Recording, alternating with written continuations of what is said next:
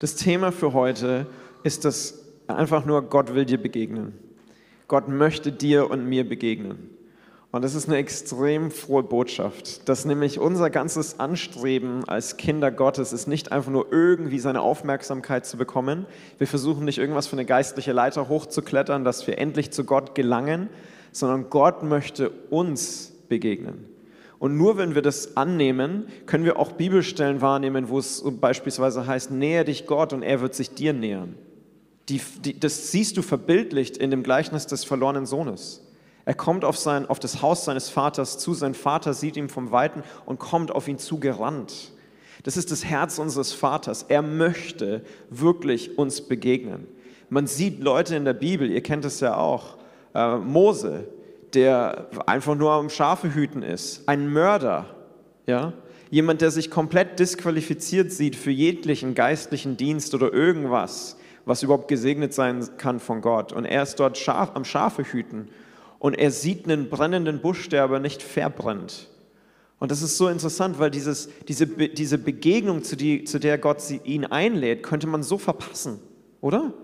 Es ist ein brennender Busch in, in Israel. Gut, vielleicht wollte er es ausmachen oder was auch immer. Aber irgendwie wurde seine Aufmerksamkeit dorthin gelenkt und er, ist, er hat sich dem genähert. Wo sind brennende Büsche in unserem Leben? Wo sind Bereiche in unserem Leben, wo Gott drin ist, wo er nur möchte, dass wir uns ihm nähern, um eine Begegnung mit ihm zu haben? Wo sind, ich glaube, unser ganzes Leben wimmelt von Situationen, wo Gott bereit ist, uns zu begegnen. Wir verpassen die ganz oft, weil wir abgelenkt sind oder weil wir eben andere Sachen auf dem, auf dem Schirm haben. Und ich glaube, ganz oft ist es wichtig, dass wir lernen, in der Gegenwart gegenwärtig zu sein. Gott ist jetzt hier. Amen. Gott ist hier. Epheser 1, 23 sagt, dass er alles überall mit seiner Gegenwart bedeckt. Also es gibt keinen Ort, in dem er nicht ist. In den Psalmen spricht David davon, wohin sollte ich gehen? Sollte ich bis ans Ende der Welt gehen? Sollte ich bis in, in das Reich des Todes gehen? Du wärst schon da. Gott ist hier. Wo sind wir? Durch den Sündenfall, als Adam von dem Apfel oder was auch immer die Frucht war, wahrscheinlich Feigen, weil wegen dem Effekt, den sie am Körper haben. Ich denke, was auch immer er gegessen hat für eine Frucht, hat etwas gestartet, dass wir eine Trennung zu Gott haben, dass wir mehr über uns bewusst sind ja, als über Gott.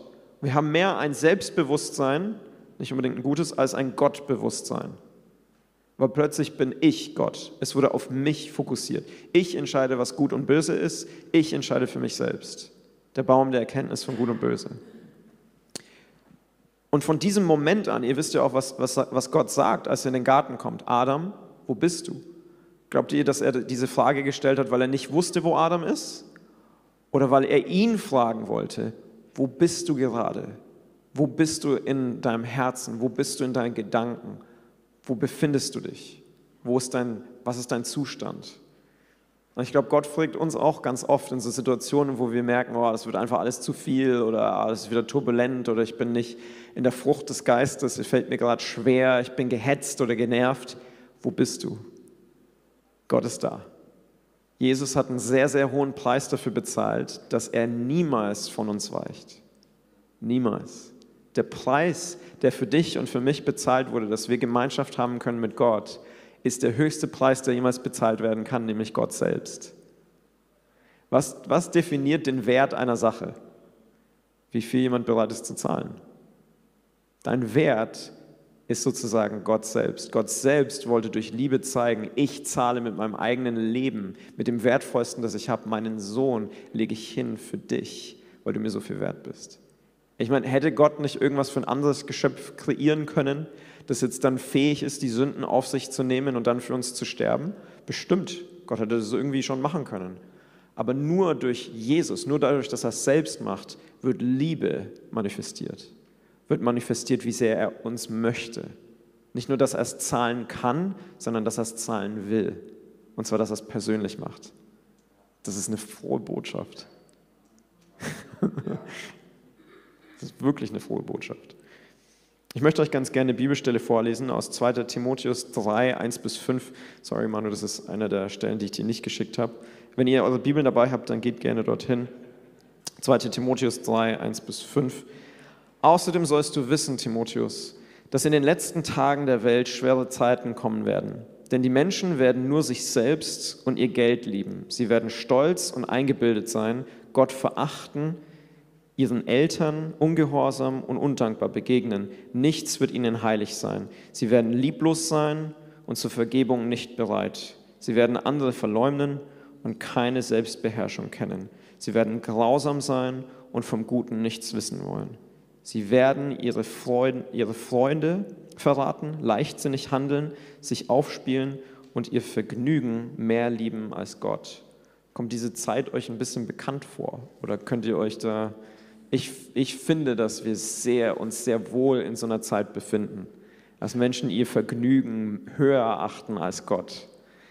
Und wir müssen aufpassen, dass das auch in unseren Gemeinden fern bleibt, dass es uns wirklich um Gott geht dass wir unsere Gemeinden nicht aussuchen wegen dem Ort, wo ich am meisten eben Vergnügen bekomme oder wo mir am meisten geboten wird, sondern wo ich am meisten Gott finde, wo ich Gott begegnen kann. Sie werden so tun, als seien sie fromm, doch die Kraft Gottes, die sie verändern könnte, werden sie ablehnen. Von solchen Leuten halte dich fern. Die Kraft, sie werden so tun, als seien sie fromm, aber die Kraft Gottes, die sie verändern könnte, werden sie ablehnen. Ich möchte kurz beten. Jesus, ich danke dir für diesen Morgen und ich danke dir für das, was du bereitet hast. Ich danke dir, dass du Begegnungen für uns hast und dass du uns begegnen möchtest in deiner Kraft und in deiner Herrlichkeit. Und ich danke dir dafür. Ich möchte dich bitten, dass du uns leitest und uns führst. Und ich danke dir, dass du hier bist. Heiliger Geist, du bist so willkommen an diesem Ort. Du, du bist so willkommen. Du bist der demütigste von uns allen. Du warst hier, bevor irgendjemand aufgesperrt hat oder was auch immer. Du warst hier und du wirst auch da sein, wenn jeder geht. Ich danke dir, Heiliger Geist, für dein Werk und dein, Werk, dein Wirken auch in dieser Gemeinde. In Jesu Namen diese, was er hier sagt, ist sozusagen, was er, wo er den Timotheus warnt, ist, hey, es wird so eine Art der Frömmigkeit kommen über Menschen. Sie werden so tun, als seien sie fromm, sie werden so das Richtige sagen, aber eigentlich halten sie sich fern von der Kraft Gottes, die sie verändern könnte. Ähm, Smith Wigglesworth ist so eine Person aus der Geschichte, die mich immer irgendwie sehr geprägt hat. Und er hatte mal gesagt, die Kraft liegt darin, ihn zu kennen. Gott kennen ist der Zugang zu dieser Kraft Gottes. Das heißt im Endeffekt, wenn Paulus hier sagt, ja, sie werden zwar eine Art der Frömmigkeit haben, aber Nein sagen zur Kraft, sagen sie eigentlich Nein zu Gott. Das Wirken Gottes ist immer komplett eins mit ihm selbst. Mose hat deswegen auch Gott erlebt, wie er heilt und hat gesagt, das ist der Gott der, der Heiler, der heilende Gott. Er hat gesehen, wer sie, wie er sie begleitet und dann hat er gesagt, du bist unser, unser Hirte. Ja? Er hat Gott Namen gegeben anhand dessen, was er gesehen hat, was Gott tut, weil er wusste, dieser ewige Gott ist nicht zu trennen von dem, was er tut. Wenn er was macht, dann ist es in seiner Natur. Nicht, weil er jetzt irgendwie das muss. Es liegt in seiner Natur zu heilen. Es liegt in seiner Natur, sich zu beweisen. Das heißt, wenn wir eine Begegnung haben wollen mit seiner Kraft, wenn wir sagen, ja, wir wollen nicht nur Frömmigkeit leben, sondern wir wollen auch Kraft erleben, wir wollen auch, dass du uns veränderst durch deine Kraft, dann ist es eigentlich nur aus Beziehung mit ihm. Einfach nur aus Beziehung. Und das ist so lustig, weil wir können das, unser, unseren Glauben so komplex machen, wie, wir können es so komplex machen, aber am Ende wird es darauf zurückkommen, ewiges Leben ist dich zu kennen. Ewiges Leben ist Gott zu kennen. Einfach nur Gemeinschaft mit ihm zu haben. Ich befinde mich zurzeit in so einer Phase in meinem Leben, wo ich das Gefühl so viele Baustellen habe wo ich gar nicht mal genau weiß, wie gehe ich die alle an oder wie, was mache ich denn zuerst? Und ich habe so das Gefühl, oh Gott, ich brauche so viel Weisheit. Ich brauche mehr Weisheit denn je in meinem Leben. Und ich bin einfach nur überfordert. Ich habe Menschen, die wollen Antworten. Ich habe Menschen, die, denen würde ich gerne Antworten geben. Ich habe Entscheidungen, die ich treffen muss. Und in meinem Herzen kommt immer wieder nur rein, Gott, ich werde einfach nur in deine Gegenwart gehen. Ich werde einfach nur dich suchen und bitte dich, dass du mir hilfst in jeder Entscheidung, in jeder Sache. Ich will diese Sachen, die gerade mich bedrängen, nicht über das stellen, über meine Bringschuld mit dir Zeit zu verbringen. Diese Frage, die ich mir so oft gestellt habe, ist Gott, was willst du von mir? Was willst du, dass ich tue? Was willst du, dass ich mache, damit ich dir wohlgefällig bin? ich glaube, die Antwort Gottes ist immer gleich. Natürlich gibt es punktuell Sachen, wo Gott dich natürlich um was bitten wird. Aber eigentlich will er einfach nur mehr Zeit mit dir. Eigentlich will er einfach nur dich. Wir stellen immer wieder Gott diese Frage oder wir sagen immer wieder, Gott, wir wollen mehr von dir. Und ich glaube, dieses Gebet ist voll legitim und voll gut. Das Herz dahinter ist gut. Aber eigentlich glaube ich, dass wir nicht mehr von Gott bekommen könnten. Ich glaube, dass Gott schon alles gegeben hat und dass es eigentlich an uns liegt, mehr zu geben, mehr hinzugeben, mehr aufzugeben. Jesus hat zu seinen Jüngern gesagt, es ist besser für euch, dass ich gehe, denn sonst kann der Helfer, der Heilige Geist, nicht kommen. Glauben wir das wirklich? Dass wir besser dran sind mit dem Heiligen Geist als mit Jesus hier präsent in dieser Stadt oder meinetwegen in Jerusalem? So, oh, wenn Jesus doch in Jerusalem wäre und dann würde er doch über die ganze Welt herrschen. Das wäre doch, wir hätten Frieden auf der Erde. Wir würden nicht dieses ganze Ding in der Ukraine haben. Wir, unsere Wirtschaft ging es gut. Es wäre doch super, wenn Jesus Herrscher wäre. Aber du hättest keine Beziehung mit ihm. Wenn Jesus physisch an einem Ort wäre, wäre er begrenzt, indem wir Beziehung mit dir leben kann. Durch seinen Geist in jedem Einzelnen von uns kann er unlimitiert mit dir Gemeinschaft haben. Das ist doch so, das ist so toll. Dieser Heilige Geist ist so, ihr müsst euch das vorstellen, das ist der gleiche, die Gegenwart Gottes saß auf der Bundeslade, als König David die Bundeslade wieder hineingebracht hat in, in, in Jerusalem.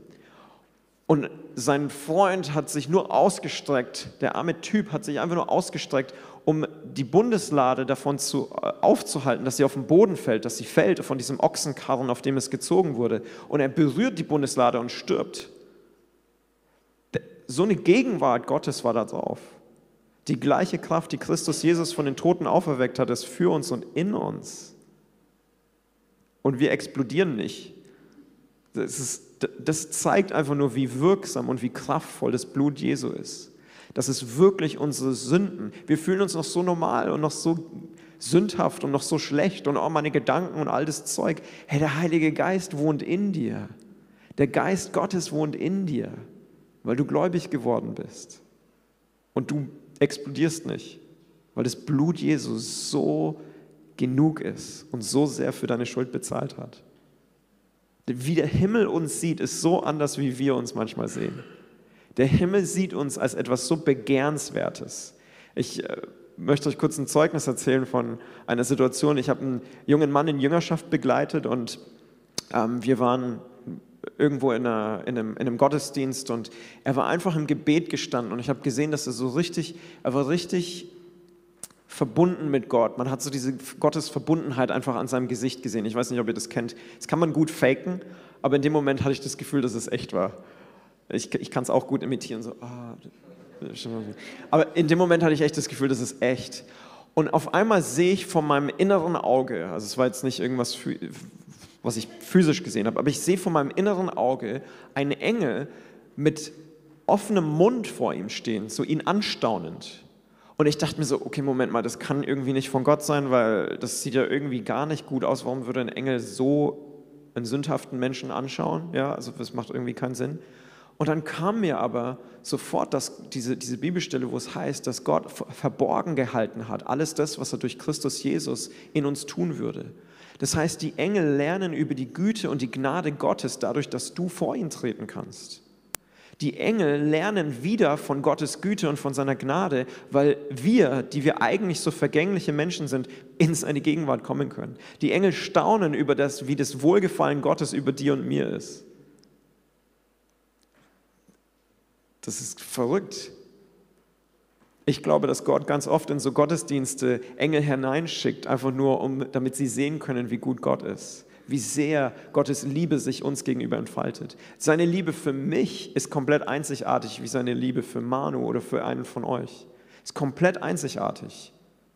Und somit ist jede Begegnung mit Gott, jedes Mal, wenn wir vor Gott kommen, ist es ein einzigartiger Austausch seiner Liebe, ein einzigartiges Ausgießen seiner Liebe. Und die Engel dürfen lernen, wie Hammer Gott ist.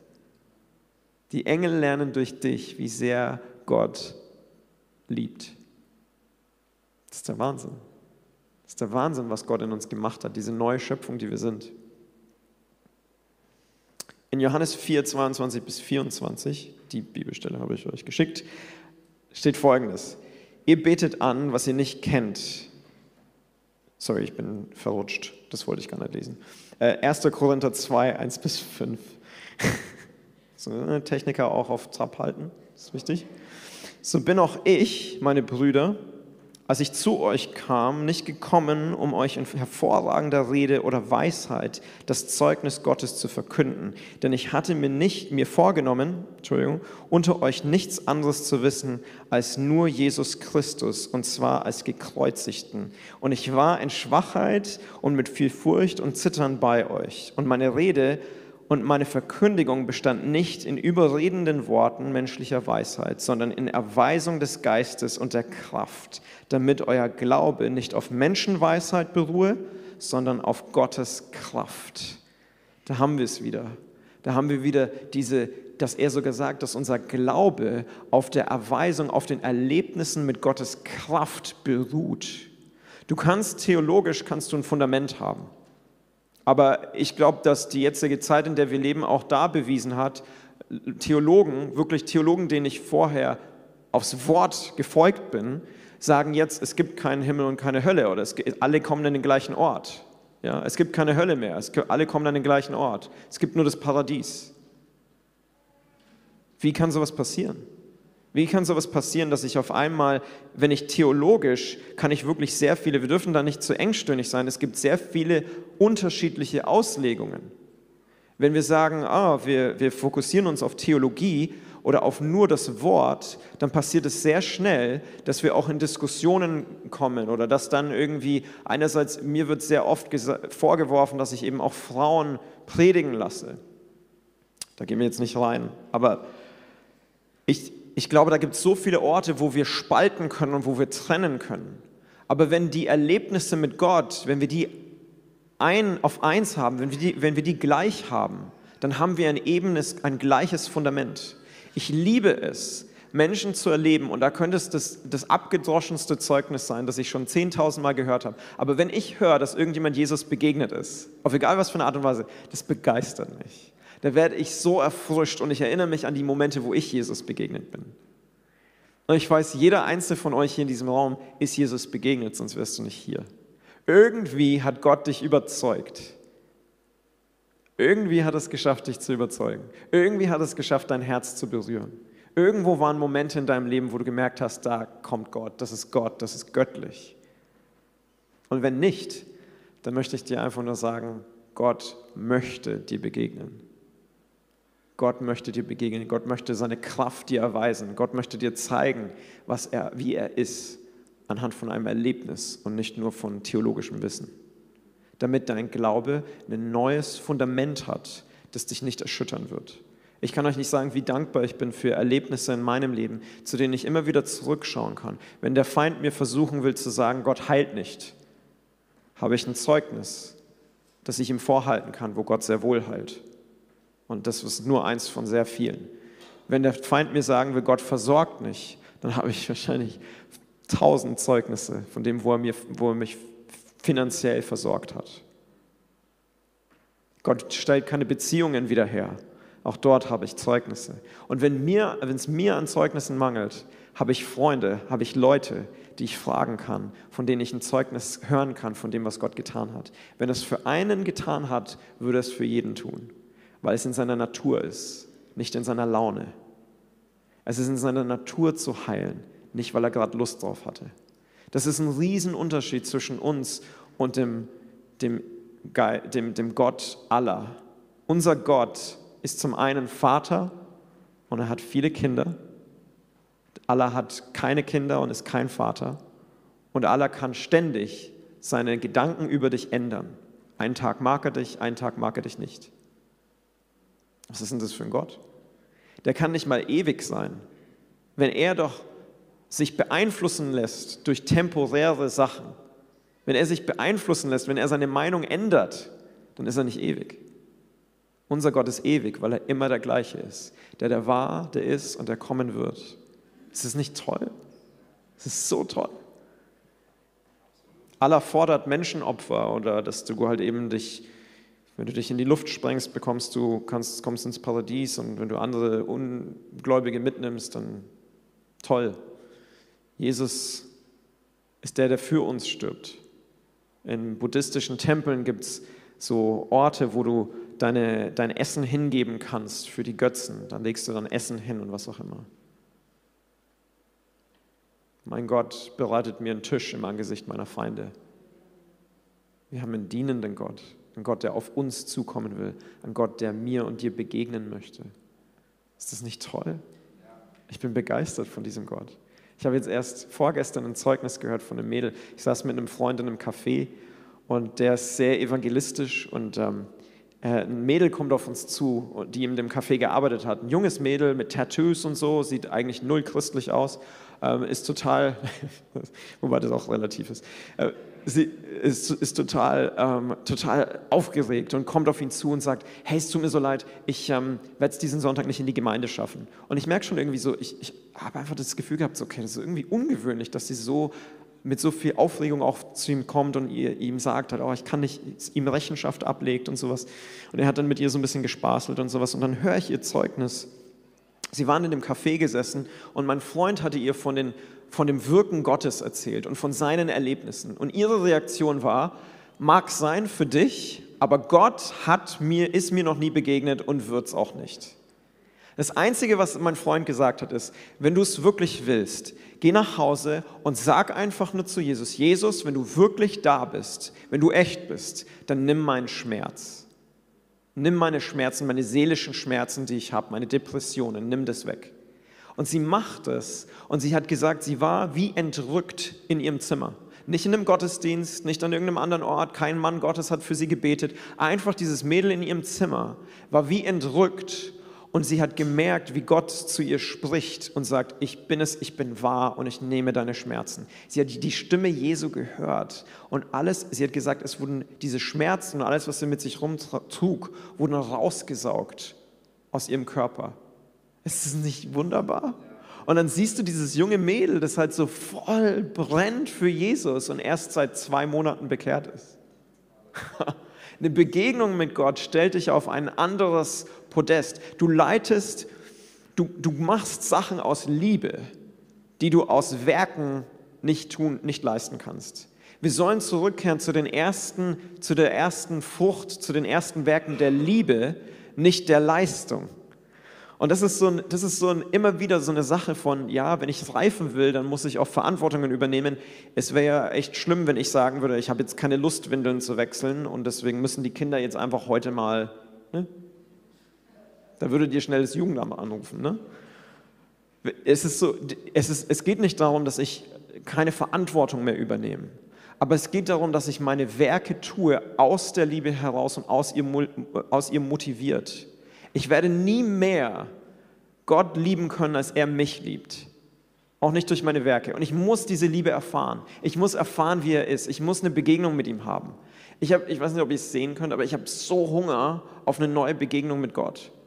Ich habe eine ganze Reihe an Begegnungen im Petto. Aber das, das Ding ist, dass wir oftmals, wir haben ein griechisches Denken. Ich weiß nicht, ob euch das was sagt, aber dieses Denken ist sehr rational. Uns wird in den Schulen beigebracht, dass das erfolgreiche Lernen ist, sich Informationen zu merken. Ja? Das jüdische Denken über Lernen ist etwas anders.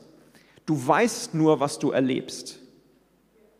Das bedeutet, wenn ich sage, ich weiß, Gott liebt mich, weil ich es irgendwann mal erlebt habe und weil die Bibel mir das sagt.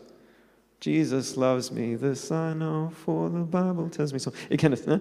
Vielleicht. Ähm, dieses Lied, in dem es einfach heißt, Jesus liebt mich, das weiß ich, weil die Bibel das mir sagt.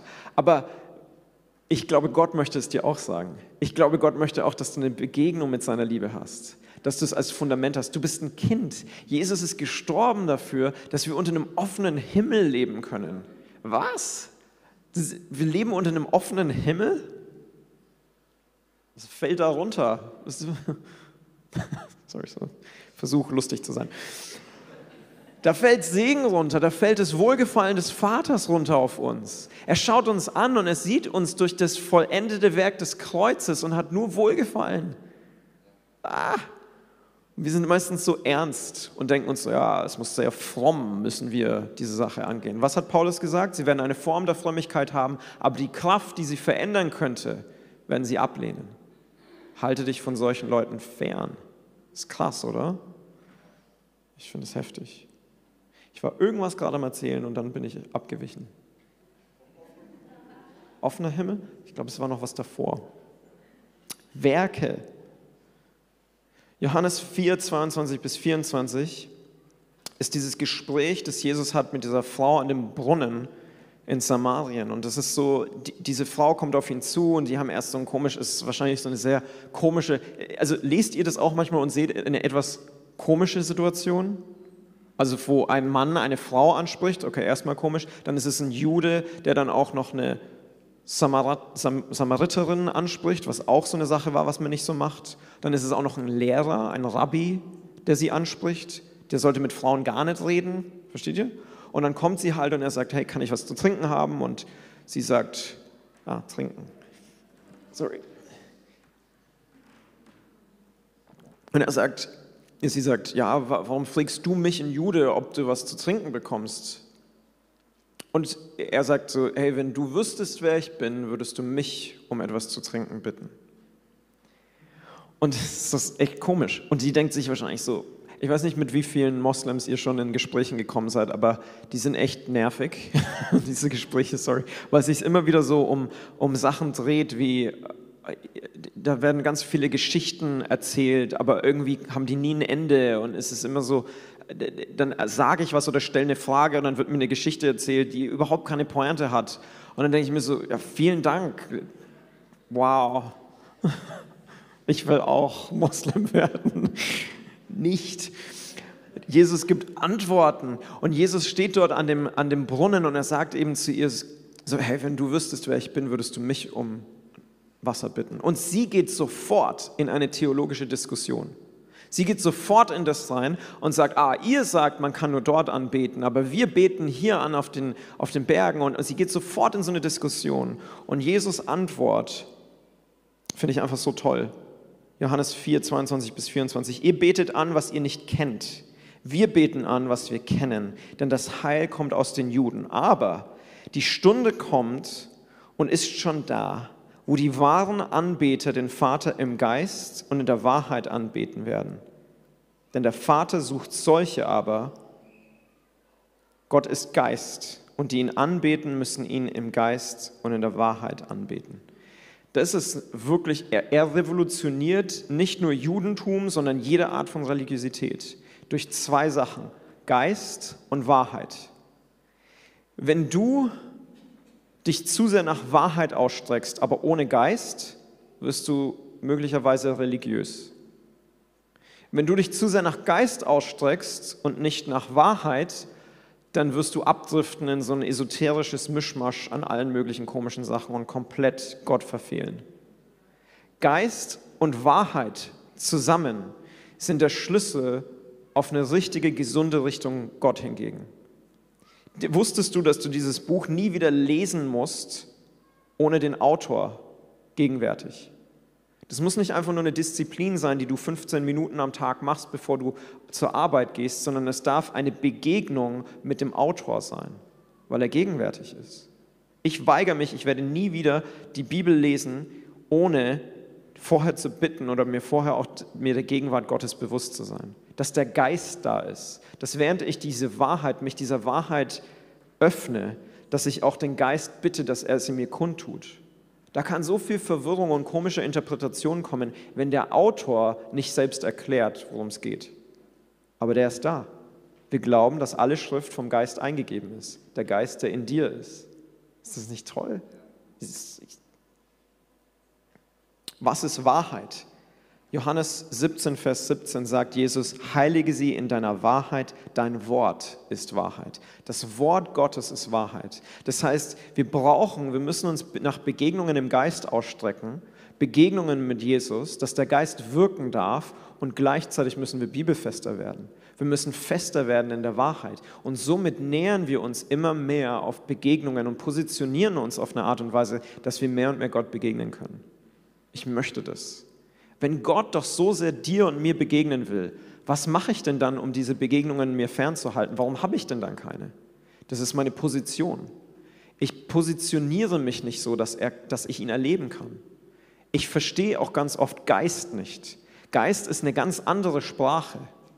Und Jesus sagt eben, das ist so cool, weil Jesus sagt nicht, ihr sollt nicht nur bibelfest werden, sondern ihr sollt auch lernen, wie der Geist wirkt. Also auf der einen Seite sind wir so ein bisschen abgedreht und auf der anderen Seite bibelfest. Das muss zusammenkommen. Kennt ihr diese, ihr habt in der Gemeinde bestimmt keine von denen, aber diese etwas abgedrehten, übergeistlichen Christen, wo alles geistlich ist. Das ist gut, aber du brauchst mehr Fundament im Wort. Weil wenn dein Leben nämlich so ist, ja, plötzlich hast, hast, du geistliche Angriffe, plötzlich geht es dir wieder gut, plötzlich ist wieder Gott dir wohlgefällig, plötzlich, dann hast du nicht genug Fundament in der Wahrheit. Ja? Wenn du, wenn sich aber bei dir alles darum dreht, dass du alles immer kritisch beäugst, dass du zu sehr am Prüfen bist immer und dort auch immer Angst hast, so, oh, was sagt das Wort, oder du immer auch äh, dich vergleichst mit anderen Leuten, vor allem wenn sie geistliche Erlebnisse haben, dann brauchst du vielleicht eben ein geistliches Erlebnis. Gott möchte, dass wir ihn im Geist und in der Wahrheit anbeten. Das muss zusammenkommen. Und je mehr das zusammenkommt, desto gesünder positionieren wir uns, um Gott zu begegnen. Und je mehr wir ihm begegnen, desto freier werden wir. Je mehr wir ihm begegnen, desto mehr werden wir wie er. Du wirst wie eine Person, mit der du Zeit verbringst. Das ist einfach so. Ich will mehr Zeit mit Gott. Ich will mehr Zeit mit Jesus verbringen. Ich habe jegliches Gefühl für Raum und Zeit verloren und denke, dass ich jetzt schon hier eine ganze Weile stehe, Manu. Und ich habe aber, ich habe aber nicht mal die Hälfte von meinen Sachen hier durch. ja, ich bringe, ich bringe ein Stück von unserer Gemeindekultur mit, es tut mir leid. Ich will nur ganz kurz auf ein paar Sachen eingehen. Und zwar Gebet und Fasten sind so Prinzipien oder so Sachen, wo wir denken, so komme ich Gott näher. Ja? Durch Fasten und Gebet komme ich Gott näher oder durch mehr Bibellesen oder durch vielleicht den Lobpreis. Das sind alles Wege, die wir nutzen können, um uns Gott zu nähern, um Gott zu erleben.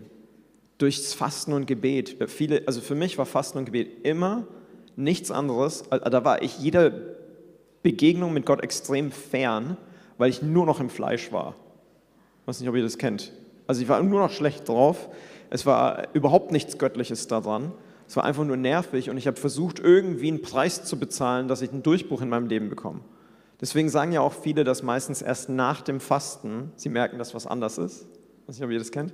Fasten ist etwas, oder nennen wir es einfach nur Verzicht. Jegliche Art von Verzicht hilft dir zu erkennen, dass Gott schon da ist. Überall dort, wo du verzichtest, geht es nicht darum, dass du irgendeinen Preis bezahlst, dass Gott mehr kommt. Er kann gar nicht mehr kommen. Er ist all in wie beim Poker. Er hat alles gegeben. Er ist voll da. Sein Geist ist nicht in dich hineingesetzt worden als so ein kleines bisschen. Der volle, der gleiche Geist, der Christus von den Toten auferweckt hat, ist in dir.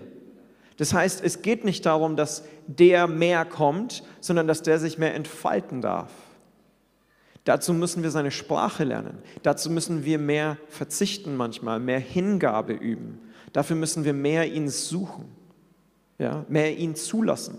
Darum geht es eigentlich. Es geht weniger darum, dass du irgendwas bezahlst, damit er mehr kommt, sondern mehr, dass du dich positionieren kannst. Als ich das begriffen habe, fingen die Fastenzeiten an, wirklich auch besser zu werden. Und ich hatte in den Fastenzeiten dann auch Begegnungen mit Gott. Im Fasten geht es um ihn, nicht, dass wir einen Preis bezahlen. Er hat schon jeden Preis bezahlt. Wir dürfen nicht denken, dass wir durch unsere Werke dann irgendwas bezahlen, das dann rechtfertigt, dass wir den Segen bekommen. Er hat uns schon gesegnet mit allen Segen in den himmlischen Orten. Das ist schon alles gemacht worden.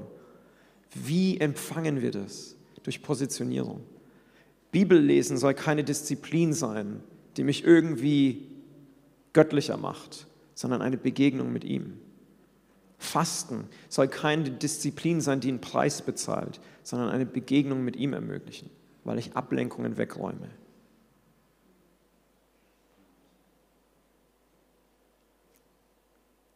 Im Lobpreis, Psalm 22, Vers 3 heißt, heißt es, aber du bist heilig, der du wohnst unter den Lobgesängen Israels. Israel kann man eben auch jetzt für uns übersetzen als deines Volkes. Er ist heilig, der der wohnt unter den Lobgesängen seines Volkes. Wenn wir in Lobpreis gehen, ist er da. Seine Gegenwart ist da. Er wohnt in diesen Lobgesängen. Ist das nicht der Wahnsinn? Oh, wo, wie kann denn da es noch langweilige Lobpreissessions geben? Jetzt ganz ehrlich, Wie kann denn dann der Lobpreisleiter noch irgendeinen Fehler machen, der dich von Gott distanziert oder der dir es nicht ermöglicht, in den Lobpreis zu kommen? Die, die, die Band hier ist nicht dafür verantwortlich, dich in den Lobpreis zu bringen. Du bist für deinen Lobpreis dem Gott des Universums gegenüber verantwortlich, oder? Das ist doch keine Band, die dafür verantwortlich ist. Sorry Gott, konnte dich heute nicht anbeten, Band war schlecht. Sorry Gott, die waren zu laut. Sorry Gott, der war mega schief gesungen. Ist halt so. Vielleicht nächstes Mal.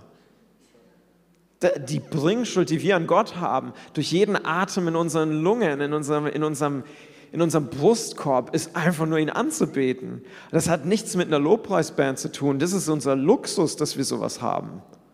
Wir sollten so dankbar sein dafür. Ich möchte dich ermutigen, dass bevor die Lobpreisband überhaupt jemals in, in, auch nur einen Akkord spielt, und das könnte jetzt auch euer Cue sein, für die Lobpreise jetzt nach vorne zu kommen. Das war nicht abgesprochen, von daher. Wenn, bevor die überhaupt spielen, ist doch mein Lobpreis schon da. Meine Verehrung Gott gegenüber, das, wie ich ihn anbete, das, wie ich ihn feiere. Es geht auch nicht darum, um Zeichen und Wunder per se. Es geht um ihn. Es geht einfach nur um Gott selbst. Es geht darum, dass wir ihn begegnen. Ich habe vor ein paar Jahren äh, einen, einen Clip gesehen von einem Typen, der war Esoteriker und hat ganz klar gesagt, dass Jesus ist nicht der Sohn Gottes, sondern er war auch nur ein Guru, so wie er selbst. Und dieser Mann hat durch Hände auflegen, hat er taube Ohren aufgemacht und äh, in dem Video hat er auch irgendeinem Typen, der einen Sprachfehler hatte, diesen Sprachfehler genommen. Wow, ich habe mir das angeschaut und ich dachte mir so, Gott, das ist doch eine absolute Frechheit. Der Typ leugnet dich komplett, aber sieht solche Sachen. Wie in aller Welt, das ist doch nicht fair, was ist denn da los? Und Tag später höre ich in meiner Audiobibel einfach so ein paar Sachen und plötzlich springt dieser Vers raus. Das war folgender, 5. Mose 13, 2 bis 4. Wenn in deiner Mitte ein Prophet aufsteht oder einer, der Träume hat, und er gibt dir ein Zeichen oder ein Wunder, und das Zeichen oder das Wunder trifft ein, von dem er zu dir geredet hat, indem er sagt, lass uns anderen Göttern, die du nicht gekannt hast, nachlaufen und ihnen dienen. Dann sollst du nicht auf die Worte dieses Propheten hören oder auf den, der die Träume hat. Denn der Herr, euer Gott, stellt euch auf die Probe, um zu erkennen, ob ihr den Herrn, euren Gott, mit eurem ganzen Herzen und eurer ganzen Seele dient. Ob ihr den Herrn, euren Gott, mit eurem ganzen Herzen und eurer ganzen Seele viele tolle Werke macht. Genug Bibel lest. Fastet. Ob ihr ihn liebt, steht da. Es ist die, er testet, ob wir ihn lieben. Es geht nicht nur um Zeichen und Wunder. Zeichen und Wunder sollen die Liebe Gottes offenbaren. Aber wenn wir nach Zeichen und Wundern trachten und nicht nach ihm, kann es sehr schnell sein, dass wir abdriften in irgendwas anderes. Kann es sehr schnell sein, dass irgendwas, irgendein Guru vielleicht dann doch mehr zu bieten hat wie dein Pastor. Ja? Wir brauchen den Geist und die Wahrheit zugleich. Und wir müssen, es muss uns um Liebe und um Beziehung mit Gott gehen. Es geht nur darum. Es geht nur darum. Wenn du in Verzweiflung kommst oder in Momente, wo du, dir, wo du das Gefühl hast, so, oh Gott, was passiert oder was, geh einfach, geh einfach in seine Gegenwart. Such ihn, leg, lass einfach los. Finde, werde dir bewusst, dass Gott gerade da ist. Werde dir bewusst, dass sein Wohlgefallen gerade über dir ist. Wir haben vor drei Wochen, hat einer aus unserem Team bei der Evangelisation einen Mann, der seine Frau umgebracht hat, zu Jesus geführt. Dieser Mann saß schon im Gefängnis, das ist vor 40 Jahren passiert, aber ein Mörder stand vor ihnen und sagte, ich habe meine Frau umgebracht, für mich ist es nichts. Gott hat da nichts für mich. Und mein, mein Freund konnte ihm sagen, das ist genau für dich. Genau für dich. Genau für solche Sachen ist Jesus gestorben. Könnt ihr euch vorstellen, dieser Mann hat sein Leben Jesus gegeben. Könnt ihr euch vorstellen, mit welcher Freiheit 40 Jahre lang dieses schlechte Gewissen rumgetragen zu haben, 40 Jahre lang dieses Ding über sich hängen zu haben, mit welcher Leichtigkeit und Freude er nach Hause gegangen ist weil Jesus diese Sünden einfach weggenommen hat. Jesus, wir danken dir für mehr Begegnungen mit dir. Und zwar nicht, weil wir es müssen, sondern weil du es willst. Nicht, weil wir eine Bringschuld haben oder weil wir das jetzt machen müssen, um gute Christen zu sein, sondern weil du an der Tür stehst und klopfst, dass irgendjemand dir aufmacht, dass du mit ihm ein Mahl haben kannst.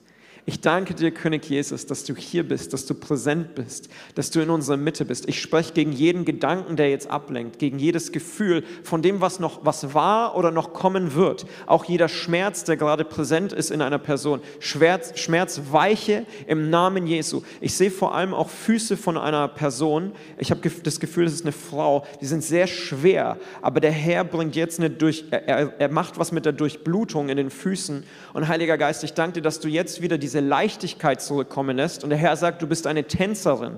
Du bist gemacht, um zu tanzen. Der Feind wollte dich aufhalten, aber ich komme. Heiliger Geist, weh in diese Füße. Geh in diese Füße hinein und bring dort Leichtigkeit. Heiliger Geist, ich danke dir, dass dieser Raum gefüllt ist mit deiner Liebe, mit deinem Wohlgefallen und auch mit deinem Wirken.